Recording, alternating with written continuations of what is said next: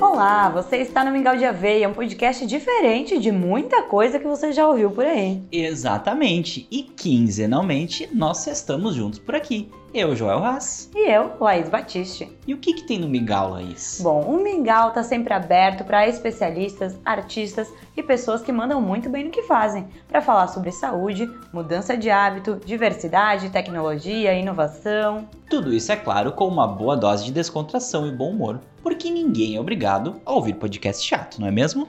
É isso aí, Joel. Partiu então conferir as manchetes de hoje? No Mingau de Aveia 19, Nós recebemos o escritor Carlos Espanhol, que está lançando o livro Minha Mente ao Adormecer.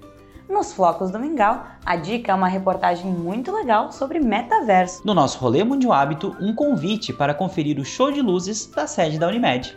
Já no quadro Quero Café, o meme de hoje é culinário. Tenho certeza que o pessoal vai curtir muito. E na última colherada do Mingau, a dica de hoje é o filme Harry Potter e a Pedra Filosofal, mas calma, nós não estamos ficando loucos. Tem uma versão nova desse filme e a gente conta mais na última colherada do Mingau. Começamos o episódio de hoje com os Flocos do Mingau, onde a gente compartilha aqui conteúdos, dicas sobre inovação, saúde, mudança de hábito. E a dica de hoje é a reportagem da BBC Brasil, Metaverso, o que é a economia do mundo paralelo e como ela pode ser explorada nos próximos anos. A reportagem ela explica de forma muito didática como esse ambiente virtual já está revolucionando as nossas relações com as pessoas e com o mundo, Joel. Tem se falado muito nesse assunto, essa reportagem explica bem isso. E ao contrário da própria realidade virtual, que é algo que a gente já está um pouco habituado e já ouve bastante, o metaverso ele pode ser aplicado em outras áreas, como para fazer reuniões de trabalho com todo mundo online na mesma sala virtual, shows de música e teatro, exibições de filmes ou simplesmente um espaço para relaxar e encontrar amigos e familiares sem sair de casa. E cada usuário pode ter nesse mundo paralelo, digamos assim, um avatar em 3D, que é uma representação de si mesmo e da maneira que mais lhe convir, né? Por exemplo, eu quero pintar o meu cabelo de loiro. Né? Hoje já tem alguns aplicativos, algumas imagens que fazem isso. Mas no metaverso eu posso ter o meu cabelo loiro. O meu avatar pode ser loiro, pode usar roupas super coloridas, coisas que talvez eu não estou acostumado a usar no dia a dia. E tá tudo liberado. É isso aí. Vale a pena conferir a reportagem e para conferir é só acessar na descrição do episódio o link. E o nosso bate-papo nutritivo de hoje recebe o arquiteto, o escritor, cenógrafo, mil funções, Carlos Espanhol, que recentemente lançou o seu primeiro livro, Minha Mente ao Adormecer. E eu queria dar as boas-vindas para o Carlos, então seja bem-vindo ao Mingau de Aveia. Muito obrigado. Oi, gente, tudo bem? Um prazer estar aqui com vocês hoje. Prazer é todo nosso de receber uma figura, um- uma multipessoa, um multi-ser humano. né? A gente fala muito dos- da inovação, que a gente tem que ser muitas coisas na mesma carreira, né? Aqui são muitas carreiras e Carlos representa muito bem isso. Muito aí. obrigado. Mas vamos tentar selecionar hoje, porque senão eu vou me perder.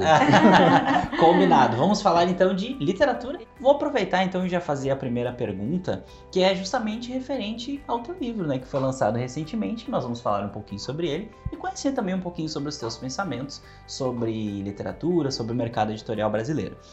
No livro então, no Minha Mente ao Adormecer, tu divides conosco 16 adormeceres Uhum. diferentes. Para quem ainda não conhece a obra, quem tá ouvindo aqui o Mingau de Aveia e tá ficando curioso sobre esse é um título, né? Já é sugestivo, já é curioso. Mas para quem não conhece, explica um pouquinho. De onde surgiu essa ideia de anotar esses adormeceres? São sonhos? São pensamentos quando tu ainda tá acordado? E eu sei que foi a partir da motivação de uma psicóloga, de um psicólogo Um que, psicólogo, que surgiu essa, essa ideia de anotar os sonhos. Sim, foi ideia de- do meu primeiro psicólogo. Quando eu comecei a fazer terapia lá, eu ia dizer três anos atrás, mas agora já faz quase quatro. Que eu tinha muitos pesadelos, pesadelos na época eu ainda chamava de pesadelos, né? Hoje em dia eu chamo de adormeceres, é um apelido carinhoso que eu dei para ressignificar essas coisas. Mas eu tinha, enfim, muitos pesadelos e eles, ele, esse psicólogo começou a identificar que eu- a minha mente trabalhava muito enquanto eu dormia, coisas que eu ignorava enquanto eu estava acordado, coisas que eu precisava resolver na minha vida e aí eu não resolvia porque, né, às vezes a gente não tá afim de resolver algumas coisas. Mas a minha mente me obrigava a resolver essas coisas e ela fazia isso enquanto eu dormia. Então eu sempre tive muitos pesadelos e de forma muito, muito clara. Eu sempre lembrei muito uh, das texturas, das cores, dos cheiros, das imagens, das pessoas, de tudo. Eram sempre muito figurativos. Então ele começou a identificar que aquilo ali podia significar alguma coisa para as questões que eu tinha que trabalhar em mim, que eu queria ou que eu nem sabia que eu tinha que trabalhar. Né? Então ele, ele sugeriu que eu criasse um diário. Na época até criei esse diário até para anotar coisas do meu dia a dia, mas começou a entrar muita coisa dos meus sonhos e pesadelos nesse diário e comecei a trabalhar isso em terapia a partir dessas anotações, né? E esse processo de colocar para fora em forma de livro, né? Primeiro em forma de textos, depois a construção do todo, te ajudou de alguma maneira, assim, é, pessoalmente te ajudou a colocar isso para fora através da escrita? 100%. É. Uh, meu mundo, eu, eu gosto de falar que meu mundo se transformou a partir do momento que eu comecei a escrever esses sonhos, esses pesadelos, enfim. Eu sempre gostei muito de escrever desde pequeno. Já escrevi várias coisas que ninguém nunca vai ver, uhum. mas enfim, elas estão lá e me despertou. Primeiro que me redespertou essa coisa da escrita quando eu comecei a escrever, fazer essas anotações, né? Que era uma, uma vontade que eu tinha de pequeno que estava meio esquecida, estava meio adormecida. Isso já me ajudou a despertar, redespertar isso em mim. E mas as questões que eu tinha que, que trabalhar realmente transformou minha vida, assim. Eu realmente botar, escrever ler aquilo depois de novo, olhar para aquilo de novo e, e, pensar. Era uma ferramenta para mim pensar nessas questões. Então, sim, transformou demais. Olha que, que interessante, né? O Minha Mente ao Adormecer foi o despertar de um escritor, que estava lá, sempre esteve lá, talvez. Pega esse link, ó. É. é. Não, mas que, que legal isso de, de tu falar que já tinha, era uma coisa talvez da infância, da adolescência. A gente ouve isso muito, pessoas que acabam às vezes, ah, eu escrevia bem na adolescência, mas eu nunca mais, a pessoa adulta nunca mais. Poxa vida, é um hábito absolutamente saudável, muito bom para uhum. a saúde emocional, para a saúde mental, né? E pode, quem sabe aí, se tiver o talento como tem o Carlos, transformar num livro que é, é surpreendente. Né? O talento que tem o Carlos e falou é. Mas é verdade. Mas é né? verdade. Não, mas é verdade, assim, essa questão, a gente tem coisas da infância que a gente deixa passar porque a gente acha que isso é coisa da infância, né? Tipo, tem muita isso que tu falou, gente que escrevia, eu escrevia bem quando era pequeno. Não, se tu escrevia bem quando era pequeno, tu continua escrevendo bem, né?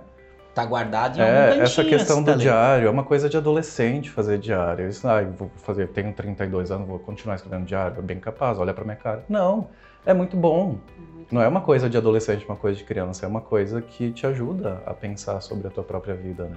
Olha que legal. E que sirva de estímulo, né, para quem está nos ouvindo também daqui a Totalmente. pouco, né? É, tem uma Eu ideia. super apoio. Porque às vezes é uma forma que as pessoas têm de colocar para fora também muitas coisas que estão aí dentro, confusas, e aí as coisas vão se organizando aos poucos e a escrita é uma baita ferramenta. Uhum. Né? A literatura é arte, né? E se fala muito dessa questão da catarse, que é justamente transformar essa tua força interior em algo que seja artístico, né? E a literatura é uma, talvez Exato. das formas mais acessíveis também, né? Pega ali um pedaço de papel, já começa a colocar tuas ideias, uhum. ou como fez o Carlos, poxa, fazer um diário levando, eu imagino, não sei como era o teu hábito, mas tu tinha os sonhos, os pesadelos e acordava no meio da noite mesmo para escrever? Ah, geralmente eu escrevia caminho do trabalho. De manhã levantava é, e daí ia Na época eu estava em Porto Alegre ainda, tinha que pegar Uber, ficava um tempo no trânsito. Aí tava lá sentado no banco de trás e eu ficava escrevendo o que eu tinha sonhado. Olha aí. Aproveitando um tempo que talvez é. estivesse olhando outras coisas, celular, rede social, não, tava ali escrevendo. Coisa que quando eu não fazia, eu ia até, às vezes até o trabalho meio absorto atucanado. naqueles pensamentos, atucanado, meio sem entender o que estava acontecendo. Chegava no trabalho já estressado, porque minha cabeça já estava em outro momento, assim, em outra, em outra realidade. Eu não conseguia, às vezes, me colocar no lugar onde eu devia estar, que era o meu trabalho. Então, quando eu comecei a fazer isso, eu comecei a chegar no trabalho já com a cabeça no trabalho, sabe? Uhum. Consegui transferir aquelas coisas, tipo a penseira do Dumbledore, né? Vamos botar uma referência aqui. Virou minha penseira do Dumbledore, assim, basicamente isso. Aí eu consegui ter minha cabeça onde eu precisava. E tu disse que é um hábito assim que na infância eh, tu já tinha essa vontade tudo mais. Tu sempre foi uma criança, um adolescente que lia muito, assim? Sim, sempre gostei muito de ler, até porque eu era uma criança, um adolescente bastante introspectivo, assim. Sempre tive uma dificuldade na minha adolescência de me entrosar. Educação física, por exemplo, eu quase rodei porque eu me escondia na escola para ler ao invés de para educação física, entendeu? Então, sempre gostei muito de ler porque para mim aquele era um espaço seguro aqueles mundos que eu, eu, viajava no momento da leitura, para mim era um lugar seguro, lá ninguém podia me atacar, entendeu? E o que que tu gostava de ler nessa época? Quais eram os autores, os livros? Alguém quer- Harry Potter, né, gente? Vamos fazer uma. Formou, ele moldou o caráter de uma geração, É. né? Sim, né? Eu sou totalmente moldado. Eu não sei nem quem eu sou. Abraço Saranusa que tá nos ouvindo, eu tenho certeza. Outra apreciadora, assim, de Verdade. Harry Potter. Adoro todo Saranusa, inclusive. Olha aí. Então, né, Cais? Pra gente seguir na nossa conversa aqui, eu queria te perguntar. Tu tem alguma intenção de continuar essa escrita, desenvolver novos livros? Vai ter uma parte 2 aí da Minha Mente ao Adormecer? Então, assim, um plano específico de ter uma parte 2 existe? Não, assim, especificamente não tenho nenhum plano de fazer isso, mas existem já várias anotações que estão lá e que podem virar alguma coisa depois. Pode ser que exista uma parte 2, pode ser que sim. Mas eu tenho outros projetos que estão em andamento, mais antigos do que o Minha Mente Adormecer. Minha Mente ao Adormecer, na verdade, ele surgiu meio por acaso. Foi o primeiro pesadelo que eu tive, que é o capítulo 16, que foi o primeiro pesadelo que eu tive esse ano. Eu acordei e eu escrevi ele de uma forma um pouco mais nesse formato que eu publiquei no final. Uhum. E aí eu li ele, eu achei legal a- a- o que estava escrito ali. E aí eu comecei, peguei aqueles meus diários da terapia e comecei a, a rever todas aquelas anotações que eu tinha e pensei, ah, eu vou reescrever isso aqui de uma forma um pouco mais literária, né? Uhum. E foi o que eu fiz e assim surgiu Minha Mente Adormecer. Entendi. Ao escrever aquele, digamos, o último. Ele não era um plano, né, no caso. surgiu a partir do, da- do desenvolvimento desse trabalho, né? É. E digamos que aquele último ali que tu escreveu, ele te deu vontade de compartilhar com outras pessoas. Isso. E aí tu buscou essa. formatar, digamos, de uma maneira mais É. literária. Exato. Foi mais ou menos isso que aconteceu. Foi a partir desse último, que é o capítulo 16, que é um absurdo aquele capítulo, não gosto de ler ele. Mas Deixa pros outros. É. Deixa pra quem pegou o para livro. descobrir tem que, tem que ler o livro. Né, Olha aí. É isso aí. Por falar em ler o livro, é, nós temos uma pergunta que pode ser polêmica para algumas pessoas, para outras não. É, tu gostas de, tipo, dos e-readers, como o Kindle e outros tipos de leitores digitais? O que, que tu pensas? Ou tu prefere, assim, o prazer ali do papel, do contato da mão com o papel? Como é que é o teu gosto em relação à leitura? Eu, eu, Carlos Augusto, pessoalmente, eu na minha vida, eu gosto de pegar um livro na mão, eu gosto de sentir o cheiro de papel. Os meus livros do Harry Potter, por exemplo, eles têm um cheiro específico. Cada um tem um cheiro. Eles têm um cheiro que era quando na minha adolescência eu guardava numa gavetinha eles com sabonetinhos, então eles têm um Que cheiro legal. específico, inclusive. Eu gosto de- dessa coisa sensorial do livro. Agora, acho que o Kindle, né, os e-books são uma coisa ruim? Absolutamente não, né? Eu acho que inclusive é uma coisa que facilita muito mais o acesso para mais gente, para leituras que talvez não teriam, né? É um material mais barato, tá- talvez o equipamento para se ler isso, né, seja um investimento, mas tu comprar um e-book é um valor muito mais baixo do que comprar um livro impresso. Então eu acho que talvez seja até muito positivo, porque mais pessoas podem ter acesso a essas informações do que teriam sem isso, né? Então eu prefiro o livro impresso, mas eu acho que o e-book é um avanço. Muito legal. Eu, eu concordo. Eu acho que é, o acesso ficou ainda maior, né? Através É. desse- Democratizou um Democratizou pouco mais, isso, né? era a palavra que eu estava buscando na minha Não cabeça. mas importa o formato, o importante é o hábito mesmo da leitura, né? Exato. E, Carlos, eu sei que recentemente então, tu lançou o livro e tu teve que ir em busca de é, construir esse livro, né? Eu acredito que tem muitas pessoas envolvidas na construção desse livro também. Como é para ti hoje se identificar como um jovem escritor no Brasil? Recentemente a gente viu também que figuras importantes do nosso cenário político andaram desencorajando aí a leitura, né? Então Hum. a gente tem esse exemplo recente. Eu queria saber de ti como é para ti ser escritor hoje, né? Para mim, ser escritor hoje é engraçado essa pergunta. Eu ainda tenho uma certa dificuldade de me enxergar como escritor, Uhum. né? Mas eu conheço, óbvio, né? Estou publicando meu primeiro livro. Eu conheço muito pouco do mercado literário, né? Digo, por trás das coisas e tudo, né? tudo mais. Eu conheço como foi a história da minha publicação, como eu cheguei até a minha publicação, que foi por um- uma força coletiva, né? Eu fiz um financiamento coletivo para poder pagar, fazer o investimento que eu precisava fazer na editora, mas fiz um acordo com a editora onde eles bancaram toda uma parte também, mas eu tinha um investimento a ser feito e daí criei uma campanha, um financiamento coletivo na internet, a galera se pilhou, inclusive obrigado, vou aproveitar para agradecer a todo mundo que me ajudou nessa campanha. Importante. Mais uma vez, obrigado para todo mundo. Alguns não receberam seu livro ainda e eu vou pedir desculpas, além de falar obrigado. Mas eu tô quase quase lá, gente. Daqui a pouco eu entrego tudo, mas é que é muito livro para entregar, graças a Deus. Hum, que bem. É graças um- a deusa. É É, e essa é a prova de que não se faz nada sozinho hoje em dia, né? A gente sabe que Exatamente. tem muitas dificuldades, né? Claro, é muito importante essa questão do coletivo, né? De construir junto, mas veja, né? Só é possível através dessa forma, né? Porque tem, existem barreiras que só o coletivo consegue. É, consegue coisas boas, consegue coisas ruins, tipo botar políticos que falam essas coisas no poder, etc, É. né? Enfim. Tem, o seu, tem todos os seus lados, mas às vezes a questão do livro ela acaba sendo muito. é, ela exemplifica assim muito de como a sociedade lida com os seus artistas, como a sociedade lida com a arte como um todo, né? Sim. E é importante. Infelizmente a gente tem visto, e aí tem a questão também dos livros digitais, mas cada vez as livrarias físicas, né? Fechando mais. Estão algumas- minguando. É, então é, é, um, é aquele caminho. Que bom que a gente tem os digitais e que eles democratizam e a gente espera aí. A nossa geração, acho que assim, uma geração X, Y, né? Vamos ficar por aí. Cringe. Cringe, né, como um todo. Nós gostamos do livro físico, do livro em papel, Sim, né? E, a- e Então, e as livrarias deixando de existir também é uma tristeza. Eram é um ambientes, lugar né? Tão legal de estar, de ir naquele lugar e ficar vendo um monte de livro, e sentar numa poltrona, se jogar num puff, e passar uma tarde numa livraria. Que saudade de fazer isso, inclusive. Até vou, vou fazer uma, uma inconfidência aqui. Lá em- eu sou de Santa Cruz, né? E lá tem a livraria Iluminura, que fica bem no centro. E é um espaço assim que eu tenho as melhores memórias possíveis, porque é café e livraria. Então é um espaço.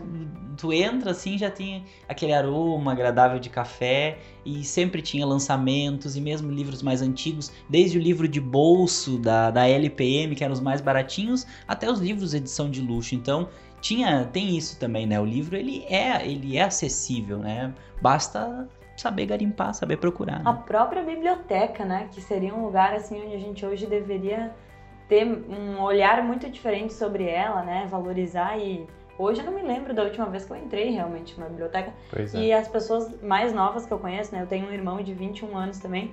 Eu acho que ele nunca entrou na biblioteca municipal aqui de, Lajeado. Então é uma coisa assim que pra gente repensar, né? Pra onde está se encaminhando esse, esse momento. Inclusive fica a dica aí, pra quem tá entrando de férias, o pessoal, visitem as bibliotecas e reservem uma tarde, só aí. dar uma olhada lá. É. Uhum. Encontrar coisas Duas, então. Uma biblioteca e uma livraria. fechado. Combinado.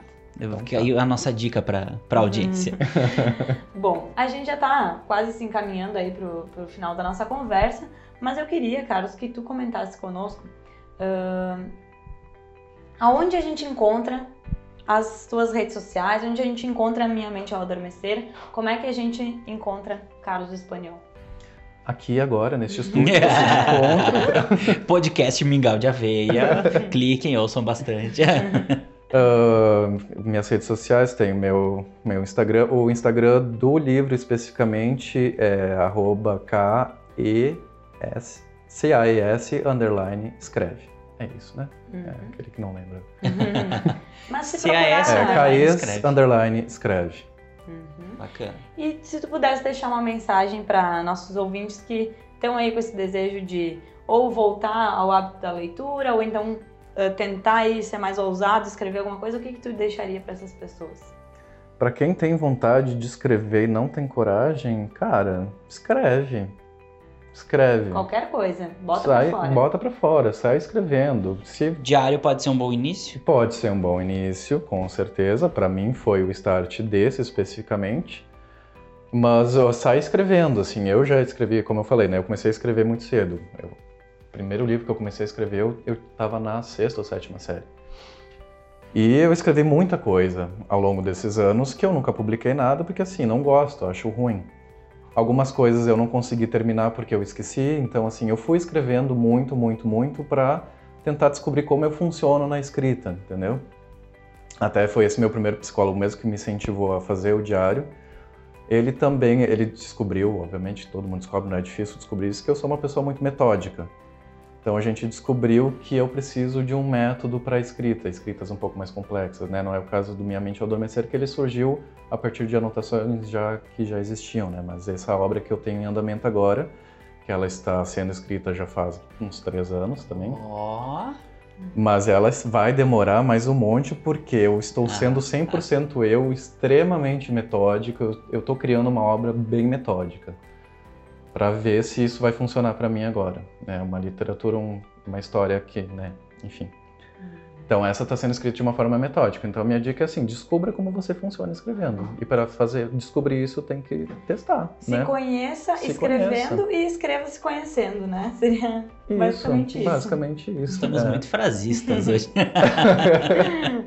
E para quem tem vontade de ler, pô, leia. E se não tem vontade, leia. Se dá- faz uma forcinha. Faz uma forcinha, faz assim, começa lendo Harry Potter, entendeu? É, Daí já dê primeiro caminho, aí. primeiro passo de um grande caminho. E é, e é aquela coisa, né? Muito boa essa tua última mensagem, porque assim, ah, mas eu sou adulto e vou ler Júlio Verne, vou ler Harry Potter. Vai ler, Vai porque é ler. muito bom.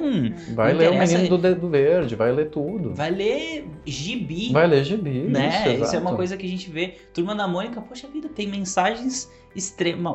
Moldou também a, toda Uma uma geração. geração, né? É. E tem mensagens tão boas. Então, leia, né? Leia. E menos Leia. rede social, um pouquinho mais de.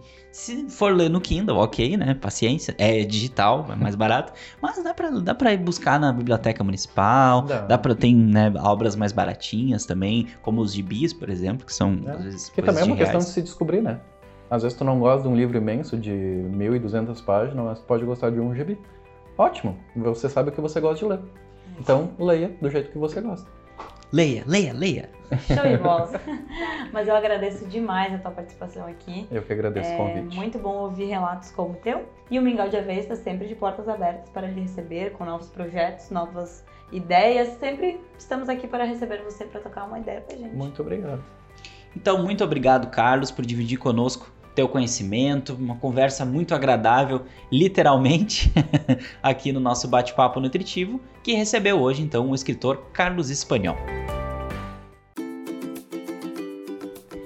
Bora dar aquele rolezinho, mude um hábito. Bem de boinhas? Só quem escuta o Mingau de Aveia que conhece as dicas quentes aqui do nosso rolê Mude um Hábito. E hoje a gente tem uma dica super bacana, esse clima natalino que invade né, o nosso dezembro, o nosso dia a dia.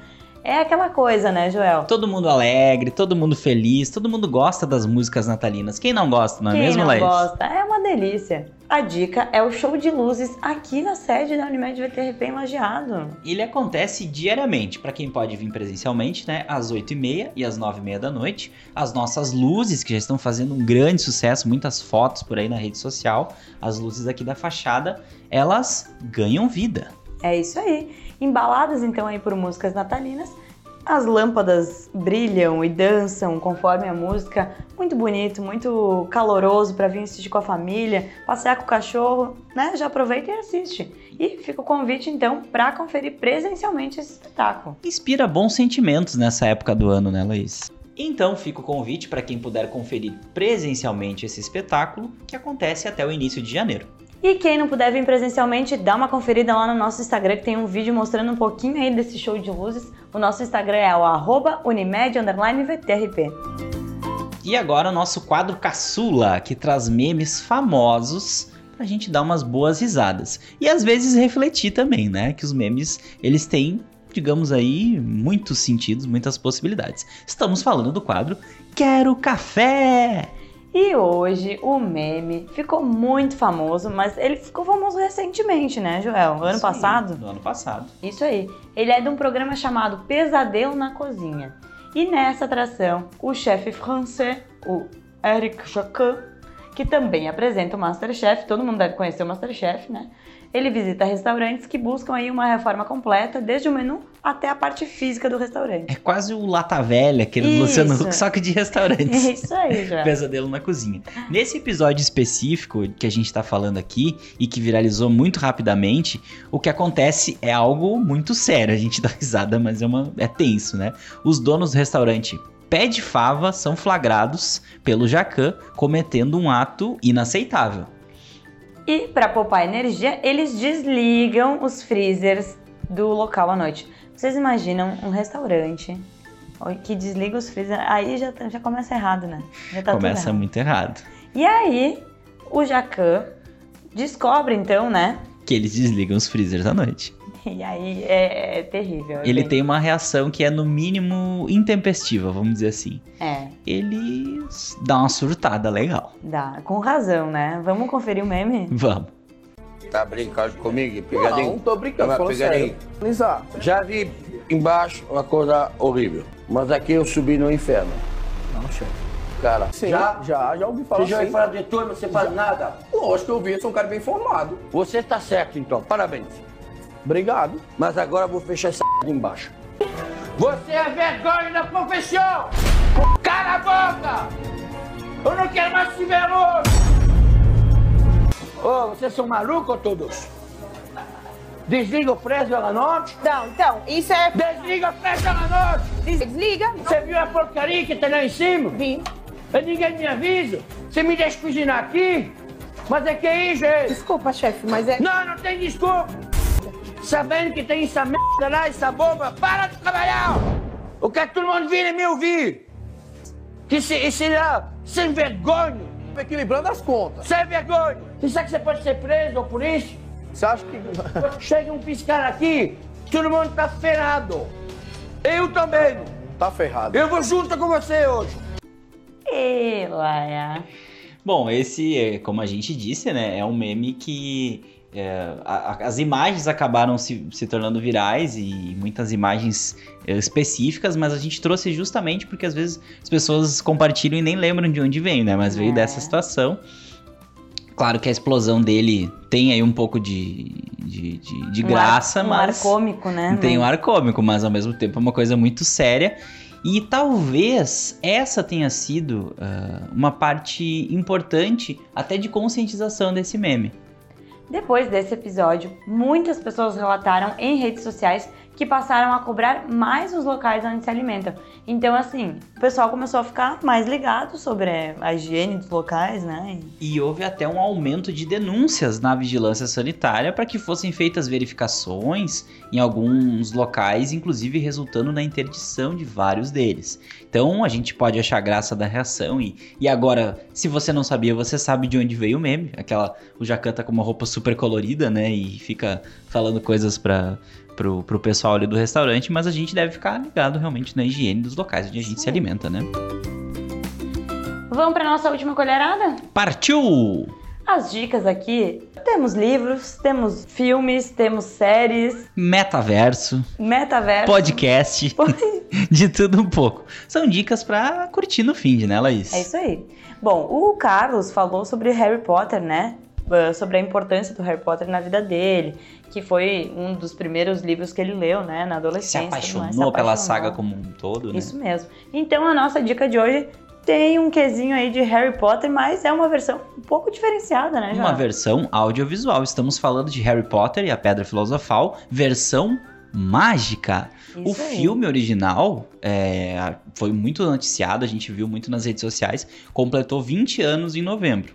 E aí a HBO Max, que é um dos streamings que tem, tem lançado é, muitos produtos legais, muitas séries legais esse ano, fez o relançamento onde os fãs podem conferir cenas exclusivas, curiosidades, segredos cinematográficos e momentos memoráveis desse trio de bruxinhos e amigos inseparáveis, o Harry, o Ronnie e a Hermione. O filme também inclui depoimentos do diretor Chris Columbus, que compartilha não apenas situações divertidas que surgiram durante a produção desse longa-metragem, mas também cenas que foram apagadas e outras que nos convidam a mergulhar ainda mais neste mundo fantástico, né? Nesse universo aí paralelo dos bruxos Quem não conhece e dos trouxas. É, ah, exatamente. Né? Nós somos grandes trouxas É. no mundo de Harry Potter e talvez fora do mundo do Harry Potter também, né? Por que não? É isso aí, essa é a dica de hoje. Curta aí de Biomax, Harry Potter e a Pedra Filosofal, versão mágica.